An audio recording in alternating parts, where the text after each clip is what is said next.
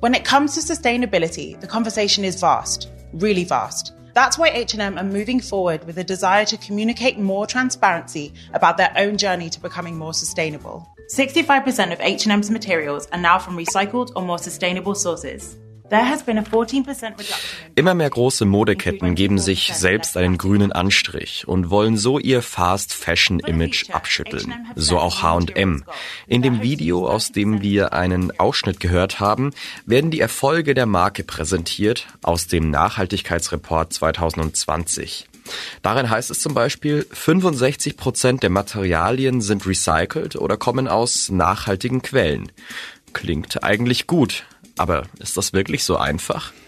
Dass aus alten Kleidern neue Kleider werden, ja, wie man sich das eigentlich vorstellt, also im Sinne von einer Kreislaufwirtschaft, da handelt es sich nur um ein Prozent der gesamten Kleidung. Ne? Also dass aus einem alten T-Shirt ein neues wird, das ist extrem selten. So einfach ist es also nicht. Aber wie lässt sich das lösen? In dieser Folge von Klimabericht beschäftigen wir uns mit der Modeindustrie und fragen uns, was für Folgen hat die globale Textilwirtschaft auf unser Klima? Und wir sprechen darüber, welche Lösungen es gibt, um die Mode nachhaltiger zu gestalten.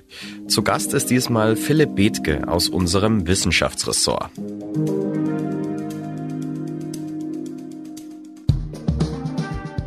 Hallo, ich bin Sebastian Spalleck und das ist der Klimabericht, der Spiegel-Podcast zur Lage des Planeten. Wir sprechen hier über die Klimakrise, was da auf uns zukommt und welche Lösungen es gibt, die Erderwärmung doch noch zu bremsen. Los geht's nach einer kurzen Werbeunterbrechung. Keiner kann den Klimawandel stoppen. Zumindest nicht allein. Es braucht Gleichgesinnte, die an einem Strang ziehen. So sieht das die Boston Consulting Group, der heutige Sponsor. Intern hat die Strategieberatung deswegen den Net Zero Pledge abgelegt. Das Versprechen, bis 2030 klimaneutral und ab 2030 klimapositiv zu werden, also der Atmosphäre mehr CO2 zu entziehen, als BCG ausstößt. Und extern arbeitet BCG jeden Tag mit Entscheidern aus Wirtschaft, Politik und Gesellschaft zusammen, darunter große Namen wie das Weltwirtschaftsforum, die UN-Klimakonferenz oder Bill Gates. Das heißt, die schlausten Köpfe aus allen Bereichen entwickeln gemeinsam klimafreundliche und profitable Lösungen im Einklang von Wirtschaft, Politik und Gesellschaft. BCG ist überzeugt, nie war es wichtiger als jetzt, gemeinsam zu handeln und freut sich über jeden, der genauso denkt. Klingt interessant? Weitere Informationen gibt es auf bcg.com oder unter dem Hashtag Group Up for Climate. Hallo Philipp, lass uns direkt mit dem Klima starten. Nicht wenige werden sich ja fragen, warum sprechen wir hier in unserem Podcast überhaupt über Mode? Hat die Textilindustrie denn wirklich so einen großen Einfluss auf unsere Klimaerwärmung? Ja, wir sprechen drüber, weil die Textilindustrie einer der größten Ressourcenfresser überhaupt ist. Sie benötigt gewaltige Mengen Wasser, Chemikalien und Energie und dabei werden natürlich auch wahnsinnige Mengen an Klimagasen ausgestoßen. Nach der Lebensmittel- und der Baubranche ist die globale Textilindustrie die Industrie mit den drittgrößten Treibhausgasemissionen. Und äh, man schätzt, dass so acht bis zehn Prozent sogar der globalen Klimagase aus der Textilherstellung stammen. Das entspricht ungefähr dem kombinierten Klimagasausstoß von Frankreich, Deutschland und Großbritannien zusammen. Also da werden unheimliche Mengen von Klimagasen ausgestoßen und insgesamt ist die Fast-Fashion-Industrie, wie man sie auch nennt, katastrophal für die Umwelt. Mhm. Gibt es denn Zahlen dazu, wie viel Kleidung so produziert wird? Die gibt's äh, und das schlimmste Übel der Modeindustrie ist diese Überproduktion. Also zurzeit werden jährlich mehr als 100 Milliarden Kleidungsstücke pro Jahr hergestellt und äh, es gibt Schätzungen, dass bis 2030 sich diese Zahl nochmal verdoppeln wird. Wie sollen sich denn 100 Milliarden Kleidungsstücke nochmal verdoppeln? Also geht das denn wirklich so rapide nach oben? Das geht immer noch rapide nach oben. Ja, das liegt an den Geschäftspraktiken der großen äh, Ketten. Ne? Also H&M, C&A, Gap und so weiter produzieren einfach sehr, sehr viele Kleidungsstücke und die Tendenz ist immer mehr davon zu produzieren. Früher gab es eine Sommer- und eine Winterkollektion, heute gibt es jeden Monat eine neue Kollektion. Und die ganzen Klamotten wollen hergestellt werden und werden dann eben auch entsprechend schnell wieder weggeschmissen. Also es gibt wirklich jeden Monat eine neue Kollektion zum Teil. Ja, das wird immer schneller. Ne? Also jeden Monat werden dann neue Kollektionen rausgeworfen. Das führt natürlich nicht zur Nachhaltigkeit. Und das Fatale ist, in den Modeläden werden diese Kleider dann einsortiert. Wenn sie keiner kauft, werden die eben auch gleich wieder aussortiert, sobald die neue Kollektion reinkommt. Mhm. Kann man jetzt sagen, wie viele Teile der Durchschnittsdeutsche so im Schnitt besitzt? Ja, jeder Deutsche kauft im Jahr durchschnittlich 60 Kleidungsstücke. Wie viel da jetzt noch im Kleiderschrank hängen, das weiß ich natürlich auch nicht. Klar ist aber, dass die eben nicht mehr so lange benutzt werden, wie es früher der Fall war. Ungefähr nur noch halb so lang wie vor 15 Jahren, sagt man. Also kaufen, schnell benutzen, gleich wieder wegschmeißen, das ist leider auch in Deutschland üblich. Und von dem Ganzen, was wird dann am meisten weggeworfen? Es gibt so Zahlen für das SUV der Textilindustrie, sozusagen das Partytop. Ne, das ist das, was die Leute am schnellsten wieder wegwerfen. Und da hat Greenpeace mal gesagt, es wird nur 1,7 Mal getragen, also gekauft, einmal getragen, wieder weggeworfen. Und das ist das große Problem. Dadurch ist Mode so etwas geworden wie Joghurtbecher sozusagen. Wie lange hält eine Jeans? Die sind dann auch so schlecht produziert, dass sie eben bald auseinanderfallen. Früher hat man eine Jeans zehn Jahre getragen. Aber wie kann man dann überhaupt für unter 10 Euro jetzt zum Beispiel eine Jeans produzieren? Also wie, wie funktioniert das technisch allein? Das kommt zustande, weil eben entlang der Lieferkette alle Beteiligten sozusagen auf möglichst billige Produktion getrimmt werden. Ne? Und die Folgen kennen wir. Also wo wird die Kleidung hergestellt äh, heutzutage? Ne? Rund 85 Prozent des Umweltschadens, der da entsteht, entsteht außerhalb der EU. Also die Produktionsländer, das sind so China, Bangladesch, Vietnam, Indien, Türkei, Indonesien oder Kambodscha. Und da kriegen die Leute natürlich geringere Löhne. Ne? Deshalb kann man so ein T-Shirt heute für wenige Cent produzieren, dann wird das hier aufwendig her transportiert und verkauft oder sogar nicht verkauft. Ja, also vieles wird gar nicht verkauft, sondern landet sogar ungenutzt am Ende im Müll. Mhm. Und wie lange geht das schon so ungefähr? Das ist sicherlich jetzt schon seit 10, 20 Jahren so. Angefangen haben damit Ketten wie H&M oder Gap. Aber da frage ich mich jetzt auch, wie kann sich das denn für die Firmen, für die Unternehmen rentieren? Es rentiert sich eben zunehmend nicht mehr. Das merken die Hersteller natürlich. Also dieses Geschäftsmodell hat sich ein bisschen überlebt, weil sozusagen die Gewinnmarge pro Stück ist sehr gering. Und die Reaktion ist aber immer noch, na gut, dann müssen wir halt noch mehr produzieren. Dabei wäre es äh, natürlich viel nachhaltiger, wenn man beschließen würde, gut, wir produzieren bessere Qualität, die können wir teurer verkaufen. Und daraus ließe sich auch ein Geschäftsmodell basteln. Das aber machen immer noch die wenigsten Firmen. Also mittlerweile spricht man von Ultra Fast Fashion und da kommt eine neue Ladung mit Kleidern, die wird in die Regale gelegt. Und wenn die dann keiner gekauft hat, wenn die neue Lieferung kommt, dann werden selbst neue Klamotten aussortiert und kommen weg. Und wie kommt das, dass es nicht einfach recycelt wird? Also da wurde ja schließlich auch Geld investiert. Es wird versucht, die wieder zu verwerten. Ja, nur das System funktioniert reichlich schlecht immer noch. Diese Kleidung kommt dann zu Verwertern. Das muss man sich so vorstellen. Das ist eine Riesenhalle, gibt es in Deutschland auch. Da stehen ganz viele Beschäftigte und sortieren, was da so ankommt. Das Gute ins Töpfchen, das Schlechte ins Kröpfchen in Anführungszeichen. Die besten Textilien gehen tatsächlich zurück und werden in den Vintage-Shops verkauft. Das andere wird zerschreddert, größtenteils, und wird zu Malerflies oder zu Dämmstoffen verarbeitet. Das nennt man Downcycling. Ein Teil wird dann aber auch um die Welt verschifft, weil unsere gebrauchte Kleidung geht in viele Länder in Afrika, Asien, Südamerika und wird dort sozusagen weiterverkauft. Also sie hat ein zweites Leben. Am Ende dieser Kette steht aber fast immer die Müllkippe oder die Verbrennungsanlage. Ja, das fragen sich jetzt vielleicht viele, aber ich muss jetzt auch ziemlich dumm nachfragen. Es ist jetzt nicht so, dass man aus alter Kleidung zwangsläufig immer neue machen kann, oder? Mm, das ist, glaube ich, nicht ganz klar, aber dass aus alten Kleidern neue Kleider werden, ja, wie man sich das eigentlich vorstellt, also im Sinne von einer Kreislaufwirtschaft, da handelt es sich nur um ein Prozent der gesamten Kleidung. Ne?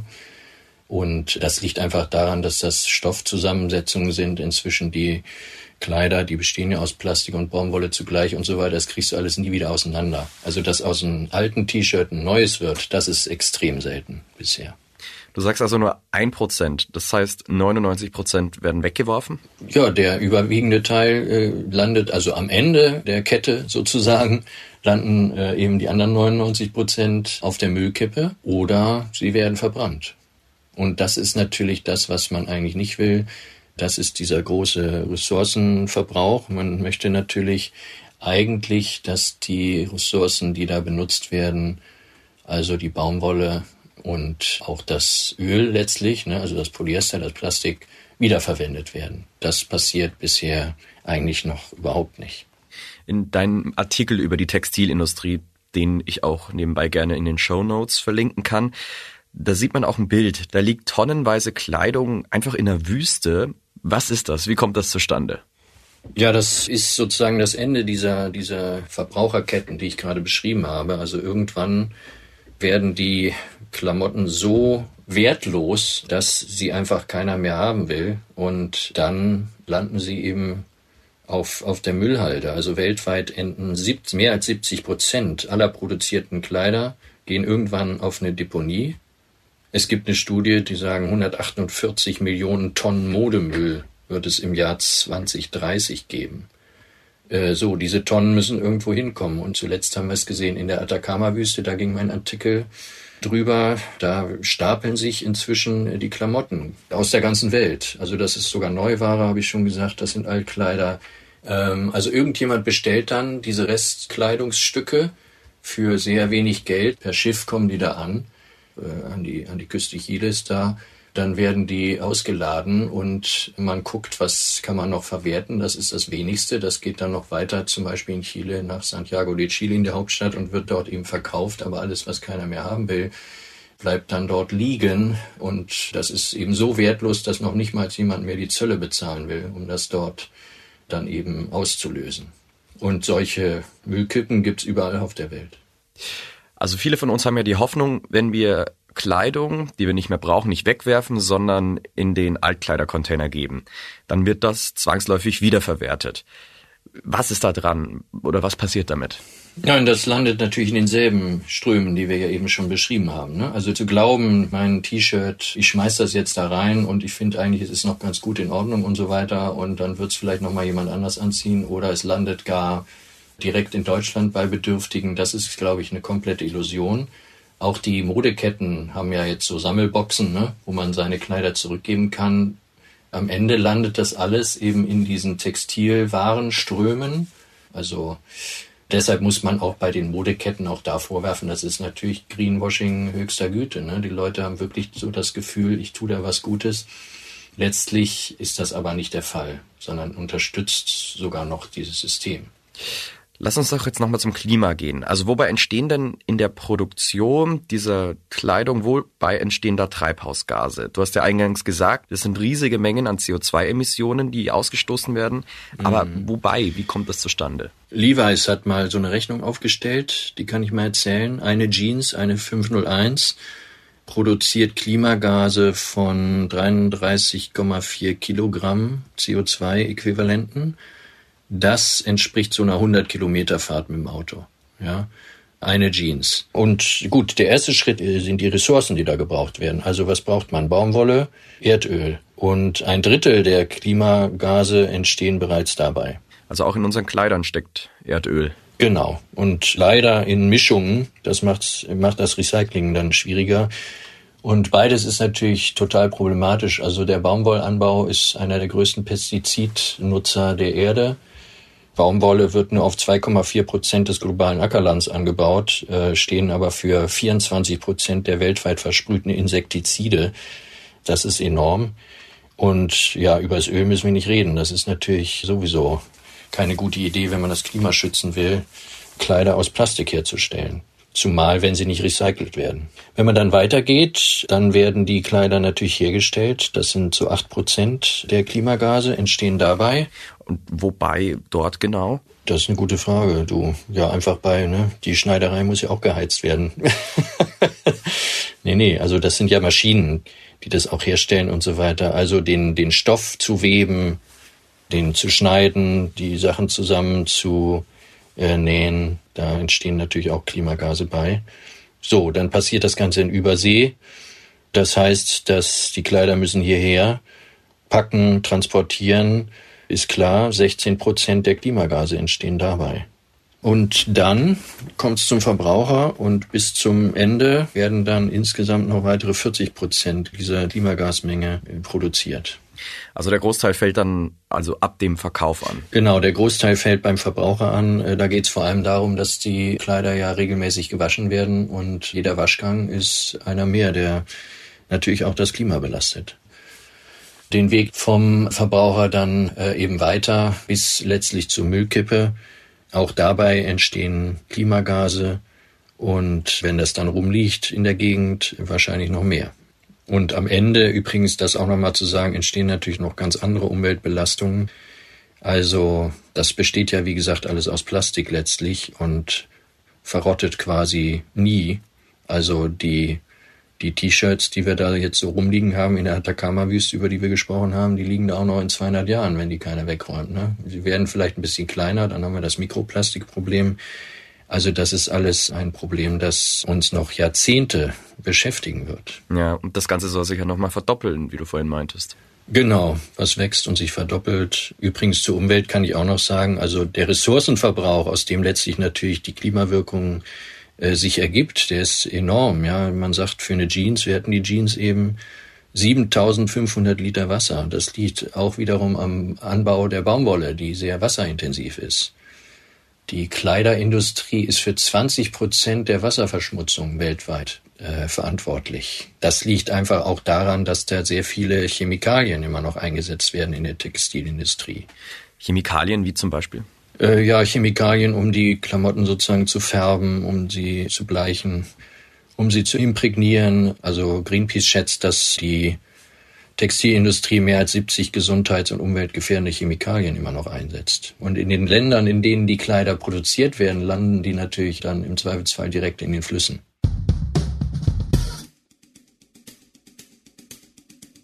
Jetzt lass uns mal über Lösungen sprechen. Also beim Einkaufen sieht man ja schon immer öfter, dass man auch nachhaltige Mode kaufen kann. Sieht man auch in Online-Shops. Das ist dann meistens auch ein bisschen teurer, aber denkst du denn damit, dass diese großen Modeketten das Problem erkannt haben? Also sie geben sich, glaube ich, Mühe und sie haben ja auch keine andere Wahl. Also die Gefahr der Grünfärberei sozusagen ist ja sehr groß in dieser Branche. Ne? Wird auch gerne genutzt. Letztlich haben die ihr Geschäftsverhalten immer noch nicht grundsätzlich geändert. Und das müsste geschehen. Also die müssten wirklich ein ganz anderes Geschäftsmodell verwenden. Es wird ja mittlerweile auch schon von Marken diese nachhaltige Kleidung angeboten, die eigentlich Fast Fashion produzieren. Wir haben eingangs ja den Clip von H&M gehört. When it comes to sustainability, the conversation is vast, really vast. That's why H&M are moving forward with a desire to communicate more transparency about their own journey to becoming more sustainable. 65% of H&M's materials are now from recycled or more sustainable sources.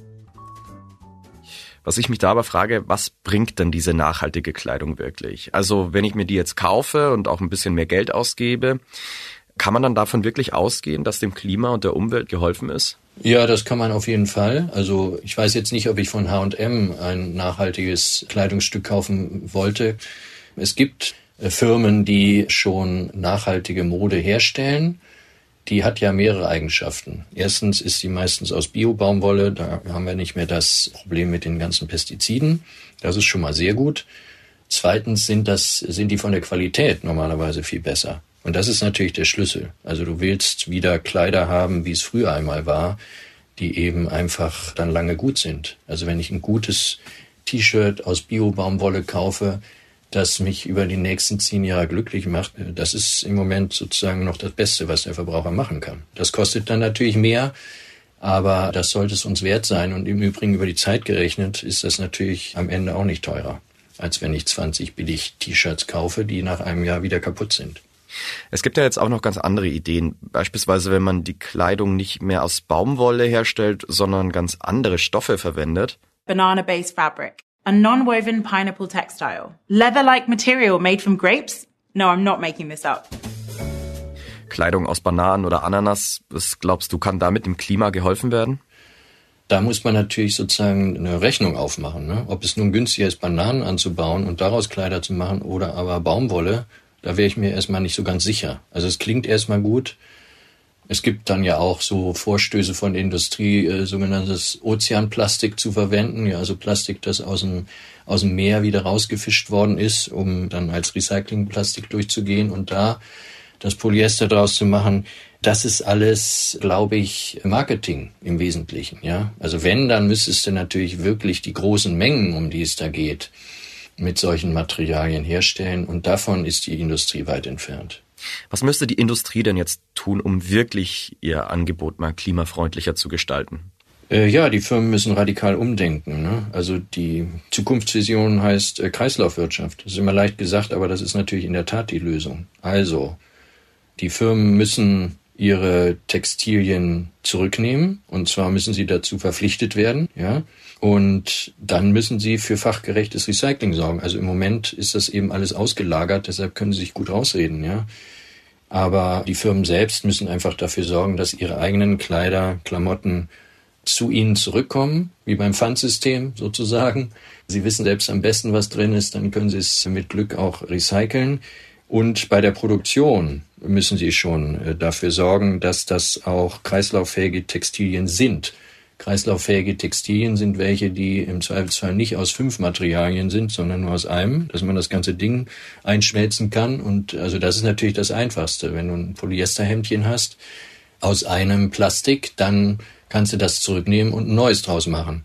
Das ist der klassische Fall von Kreislaufwirtschaft. Dasselbe funktioniert natürlich beim Baumwoll-T-Shirt. Ne? Also die Produkte müssen kreislauffähig werden und die Firmen müssen auch gesetzlich letztlich natürlich verpflichtet werden, ihre Produkte zurückzunehmen und da wieder dasselbe draus zu machen. Nur dann wird das funktionieren und gleichzeitig müssen sie Kleidung produzieren, die länger haltbar ist, die repariert werden kann und das auch in ihren Läden anbieten. Ja, also das wären so Ideen. Und von politischer Seite lässt sich da auch was machen? Ja, es braucht auf jeden Fall von politischer Seite Anreize und ich glaube nicht nur Anreize, sondern einfach auch äh, Vorschriften. Im Moment wird ja über das Lieferkettengesetz geredet. Die EU-Kommission hat einen Entwurf vorgestellt. In Deutschland ähm, gibt's das schon. Das soll 2023 in Kraft treten.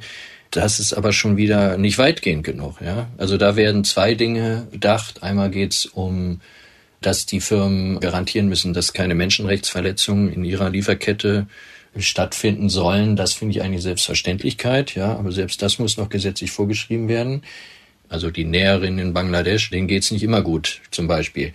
Aber die Umweltseite sozusagen, die Klimaschutzseite, die ist da zum Beispiel noch nicht genug verankert. Eine klimabezogene Sorgfaltspflicht so wird man das nennen. Also, dass man wirklich entlang der gesamten Lieferkette dafür sorgen muss, dass möglichst wenig Emissionen entstehen. Da gibt es eigentlich jetzt schon noch Nachholbedarf. Das reicht einfach nicht, was da gesetzlich vorgeschrieben wird. Jetzt ist es ja so, die meisten von uns wollen doch in erster Linie, dass die Kleidung gut aussieht. Also die Nachhaltigkeit spielt da oft nur die zweite Geige. Was können Verbraucherinnen und Verbraucher denn trotzdem schon tun, um ihren CO2-Ausstoß beim Klamottenkauf so ein bisschen zu verringern? Ja, also ich würde sagen, vor allem weniger kaufen. Ne? Das ist eigentlich ganz einfach. Und wenn man was kauft, dann kauf was ordentliches, was Qualität hat und was möglichst umweltfreundlich hergestellt wird weil das würde dieses Problem am schnellsten lösen. Ja, bewusster Konsum, das ist das Wichtigste, was wir, was wir leisten können. Ja, da gibt's auch Versuche, also es gibt ja auch Modeanbieter, die Upcycling anbieten. Es gibt diese ganzen Vintage-Läden inzwischen. Im Grunde werden natürlich Altkleider verkauft, die noch gut in Schuss sind. Interessanterweise scheint sozusagen die junge Generation da im Moment Interesse dran zu haben. Das macht mir Mut. Da denke ich, ja, das könnte funktionieren solche Bewegungen äh, verändern Bewusstsein. Und das ist wichtig. Ne? Es gibt auch das Upcycling. Das sind natürlich so Nischenmärkte. Aber was das auch tut, ist das Bewusstsein zu verändern. Und das halte ich eigentlich für das Wichtigste auf Verbraucherseite. Ne?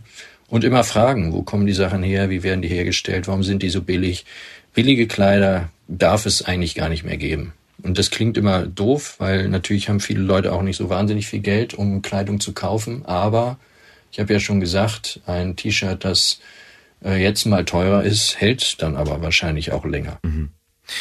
So, und was denkst du, wird sich mit diesem Bewusstsein dann auch die Branche an sich verändern? Ich glaube, die Branche muss sich verändern. Das wird nicht mehr lange so gut gehen. Den ging es jetzt auch gar nicht gut in der Pandemie, ist so mein Verständnis. Das ist einfach ein Geschäftsmodell, das sich, glaube ich, überlebt hat. Auf jeden Fall in so Ländern wie Deutschland. Also das ist, glaube ich, global gesehen immer noch ein Riesengeschäft und wird es leider auch bleiben. Aber irgendjemand muss ja anfangen, sage ich dann immer. Ne? Äh, bei uns ist das kein Geschäftsmodell mit Zukunft, glaube ich. Das war der Klimabericht, der Spiegel-Podcast zur Lage des Planeten. Die nächste Folge gibt es am kommenden Dienstag auf spiegel.de, Spotify, bei Apple Podcasts und in allen üblichen Podcast-Apps. Bei Anregungen oder Themenvorschlägen schreiben Sie uns gerne eine Mail an klimabericht.spiegel.de. Moderiert wurde diese Sendung von mir, Sebastian Spalleck. Bei der Produktion wurde ich unterstützt von Ole Reismann. Produktion und Musik übernahm Philipp Fackler. Die Boston Consulting Group, der heutige Sponsor, ist überzeugt. Der Klimawandel ist eine der größten Herausforderungen unserer Zeit. Und trotzdem kann man ihn aufhalten, wenn wir als Gruppe denken und agieren. Deswegen arbeitet BCG jeden Tag daran, sich selbst, die Welt und Wirtschaft klimaneutral zu machen. Mit dem Net Zero Pledge. Und indem sie die schlausten Köpfe aus Unternehmen, NGOs und Regierungen zusammenbringt. Ihr wollt mehr wissen oder mitmachen? Alle Informationen gibt es auf bcg.com oder unter dem Hashtag GroupUp for Climate.